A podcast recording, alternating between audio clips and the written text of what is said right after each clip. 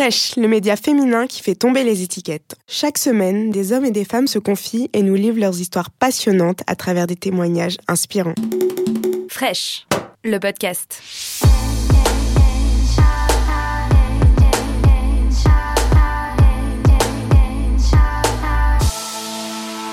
mère, même si elle est plus de ce monde, je sais tous les sacrifices qu'elle a fait pour que justement je puisse mener cette vie d'aujourd'hui. Donc je suis né j'ai grandi à Kinshasa. Mon père il est congolais, mais ma mère elle est sénégalaise. Moi je pars en France parce que je voyage tout seul à l'époque. Je viens rejoindre ma tante parce que ma mère a à cœur que ma scolarité se passe le mieux possible. Elle, les études, c'était un regret de sa vie. Étant son fils unique, elle voulait vraiment que ça puisse marcher pour moi. Elle m'a envoyé pour que je puisse grandir avec ma tante. Je pars pas du tout à l'aventure, bien au contraire. Je suis triste de quitter mon pays et de plus être au quotidien avec ma maman. Mais je suis quand même content de retrouver ma, ma tante avec qui j'ai grandi quand même aussi, qui est comme ma deuxième maman. Et ma tante, c'est ma maman. Je suis arrivé ici depuis euh, ouais un an, un an et demi, et ma mère décède à Kinshasa.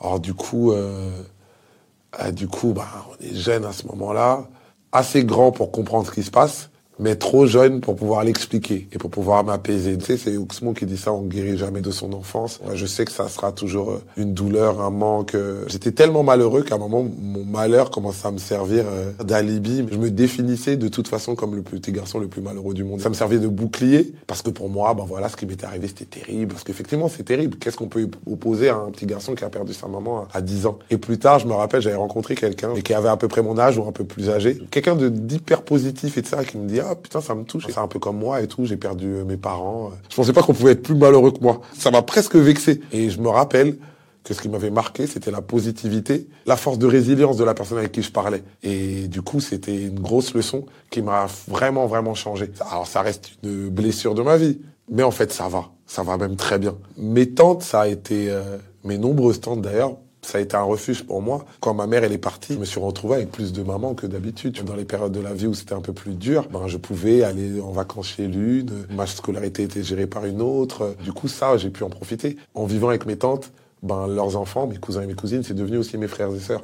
De fils unique, j'ai eu l'avantage d'avoir des grands frères. C'est que du coup, j'ai retrouvé une famille plus grande. J'ai une éducation qui se fait dans un contexte très féminin, très matriarcal en fait. C'est tellement une fierté cette éducation féminine matriarcale. Quand on a fait par exemple le clip de Polaroid Experience, à un moment on s'est dit ouais, on va mettre un tableau avec euh, la famille africaine, un daron, un grand-père, etc. et tout. Et je crois la veille ou l'avant-veille du clip, alors que tout était préparé, j'ai dit en fait, je me reconnais pas dans ce tableau. J'ai dit parce qu'en fait, en vrai, moi, mon éducation, elle est féminine. Moi, en fait, en vrai, la majesté, les figures et les modèles d'éducation, ils sont féminins. C'est des femmes fortes, en fait. Et donc, du coup, on a changé le cas. On est allé dans un truc plus authentique qui me ressemblait. Dans la transmission que j'ai pu recevoir, justement, de ma maman, de mes mamans, de ma grand-mère, de toute cette clique de femmes qui m'ont élevé, ce que j'ai pu transmettre, par exemple, à, à mes enfants, prenez votre famille au sens large. On n'est pas plusieurs familles à côté. Vous êtes une grande famille et ça, c'est des valeurs que ma mère m'a inculquées. Après, les tantes qui m'ont élevé m'ont entretenu. C'est très important. Ça nous rappelle les rapports qu'on a les uns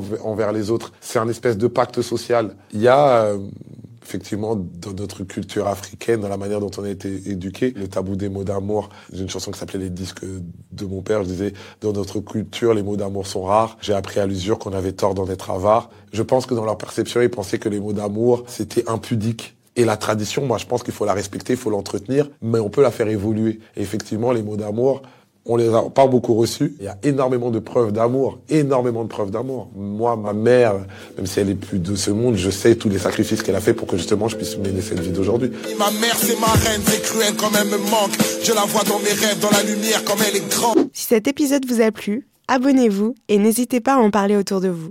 On se retrouve jeudi prochain pour un nouvel épisode. Fraîche.